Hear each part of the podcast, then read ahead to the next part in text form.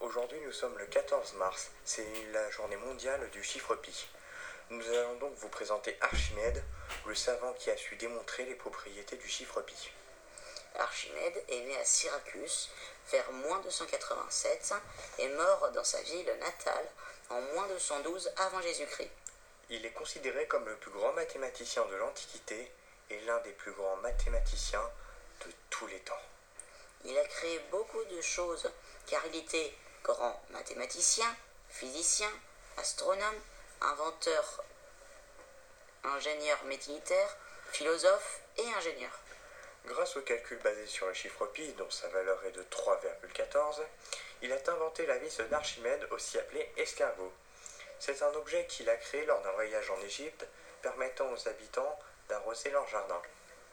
Il a également expliqué la poussée d'Archimède, également avec les propriétés du chiffre pi, qui est très connu, qui euh, s'applique sur les corps immergés dans un fluide, et enfin, il, l'explication du levier a été expliquée par ce génie.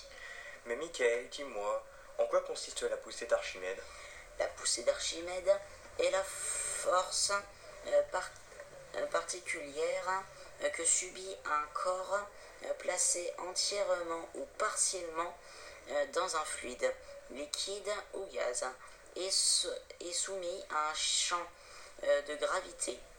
Cette force provient de l'augmentation de la pression du fluide avec la profondeur ou l'altitude la pression étant plus forte sur la partie inférieure d'un objet immergé que sur sa partie supérieure.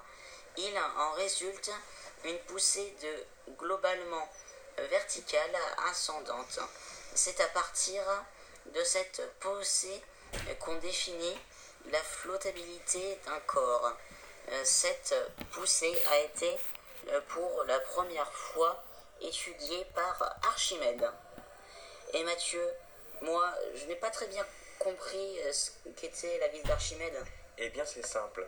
La vis d'Archimède, aussi appelée escargot, ou pompe à vis, ou bien encore vis sans fin, était un dispositif qu'Archimède aurait mis au point lors d'un voyage en Égypte, permettant aux habitants du bord de Nil d'arroser leur terrain. Certains auteurs auraient ont suggéré qu'il en était déjà usage en Assyrie 350 ans avant Jésus-Christ, notamment pour alimenter en eau les jardins suspendus de, de Babylone. Léonard de Vinci s'en est également inspiré pour sa vie aérienne. Au revoir.